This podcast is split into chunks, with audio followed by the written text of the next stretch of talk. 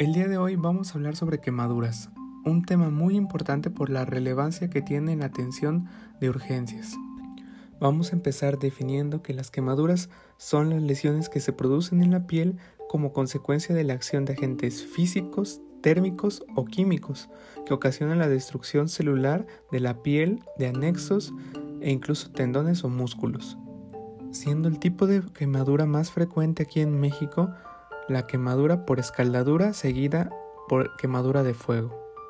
Otras causas por fuegos artificiales, explosiones e incendios. Las quemaduras las vamos a dividir o clasificar en tres grados, empezando por el primer grado que va a dañar la epidermis, va a tener una afección superficial. De aspecto vamos a encontrar una quemadura húmeda, roja, que puede blanquear a la presión y lo más característico, eritema. La evolución o resolución es en menor de 7 días. El segundo grado lo vamos a dividir en dos, tanto en superficial como profundo. En el segundo grado superficial vamos a tener que la estructura dañada va a ser la dermis papilar. Va a tener una afección de espesor intermedio superficial.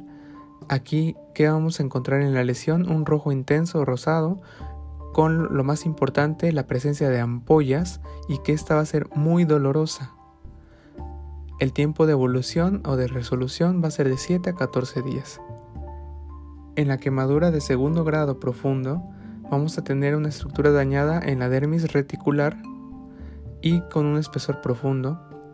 La lesión va a ser de un rosa pálido o roja violácea, no va a haber llenado capilar y va a ser dolorosa. La evolución o resolución va a ser mayor a 21 días.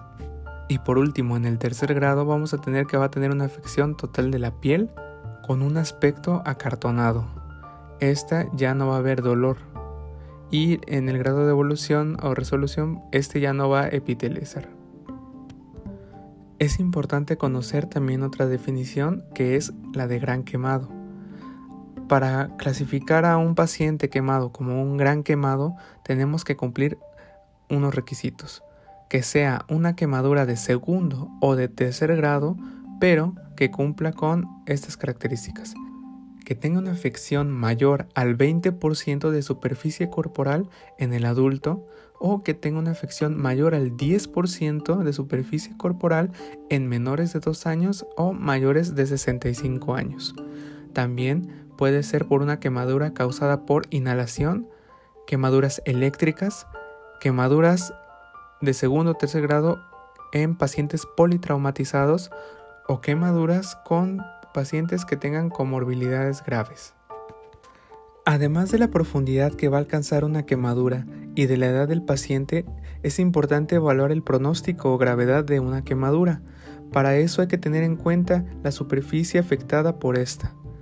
Para esto vamos a ocupar un método tradicional que es la regla de los 9, en la que va a representar distintas zonas del cuerpo según su extensión por un múltiplo del 9% de la superficie corporal total. Partiendo de esto vamos a entender que la cabeza vamos a tomarla como un 9%, los miembros superiores izquierdo y derecho como 9 y 9%, el tórax lo vamos a tomar como un 18 y abdomen como otro 18, siendo así miembros inferiores izquierdo y derecho como 18 y a la vez 18.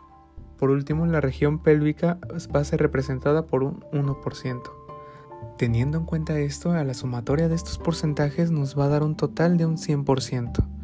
Es importante mencionar que esta aplicación de la regla de los 9 no aplica en niños, ya que su proporción corporal es diferente a la de un adulto, por su mayor superficie craneal y extremidades más cortas. En el caso de los niños nos vamos a ayudar de la escala de Lund-Browder. En esta escala lo vamos a dividir por años, dividiéndolo en cuatro grupos, menores de un año, de 1 a 4 años, de 5 a 9 años y de 10 a 14 años. Esta escala es un poco más difícil de aprender, ya que varían mucho los números, pero como tips les dejo, en brazos, tórax y abdomen y pelvis no van a cambiar estos porcentajes. Así que en esto yo les recomiendo tener el esquema como tal y aprenderlo visualmente. Ahora, siempre en un paciente quemado hay que establecer dos cosas, un acceso venoso inmediato y una reanimación hídrica. Hablando de reanimación hídrica, vamos a tener la fórmula de Parkland que nos va a ayudar para esto. En quemaduras eléctricas lo vamos a considerar como 4 mililitros por kilogramo por superficie corporal quemada. En los adultos lo vamos a tomar como 2 mililitros por kilogramo por porcentaje de superficie corporal quemada. En niños, o sea, menores a 14 años, vamos a equivaler a 3 mililitros por kilogramo por porcentaje de superficie corporal quemada. Esto lo vamos a repartir en dos fases. La primera, en las primeras 8 horas, el 50% y el siguiente 50% restante en 9 a 18 horas. También es importante valorar si hay lesión en la vía aérea. Un dato importante que nos puede indicar lesión en vía aérea es la presencia de estridor y esta va a ser un criterio para intubación endotraqueal. Otros datos de sospecha va a ser quemaduras faciales o en el cuello, quemaduras de cejas o presencia de quemaduras en vibrisas, presencia de esputo carbonicio, estridor o disfonía. Otro indicador importante va a ser los niveles de carboxihemoglobina mayores al 10% nos van a indicar lesión por humo. También es importante mencionar en las quemaduras por químicos que la quemadura por álcalis va a ser de peor pronóstico ya que nos va a ocasionar una necrosis por licuefacción, dando una deshidratación celular y una saponificación tisular. En estos casos hay que irrigarlos por 30 a 60 minutos y en el caso de ácidos nos va a ocasionar una necrosis por coagulación, en el que hay que irrigar de 20 a 30 minutos.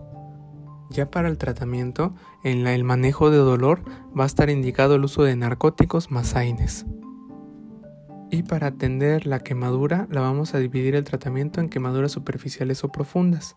En las quemaduras superficiales está indicado lavar con agua y jabón y valorar el uso de antisépticos. Está indicado la desbridación y el uso de apósitos, ya sea con plata nanocristalina o sulfadiacina de plata. En el caso de las quemaduras profundas, está indicado la acción quirúrgica más el uso de injertos, esto en un periodo de 24 a 72 horas. También está indicada una profilaxis intestinal en los casos de que haya una afección mayor al 15% de superficie corporal total quemada por úlceras por estrés, indicando ranitidina IV de 2 a 4 miligramos kilogramo día cada 6 a 8 horas. Y ya por último, en las complicaciones, vamos a mencionar la causa de muerte principal dividiéndoles en agudas, ya sea por un choque hipovolémico por la pérdida exagerada de líquidos y en crónica por una sobreinfección en la herida. Muchas gracias, esperamos que hayan disfrutado de este contenido con fines didácticos. Si te gustó, nos ayudarías mucho compartiéndolo con tus amigos y compañeros, así como siguiéndonos en nuestras redes sociales en Instagram y Facebook encontrándonos como Destroza en ARM, donde subimos contenido frecuentemente y donde pueden enviarnos sus opiniones y sugerencias para próximos temas. Hasta luego.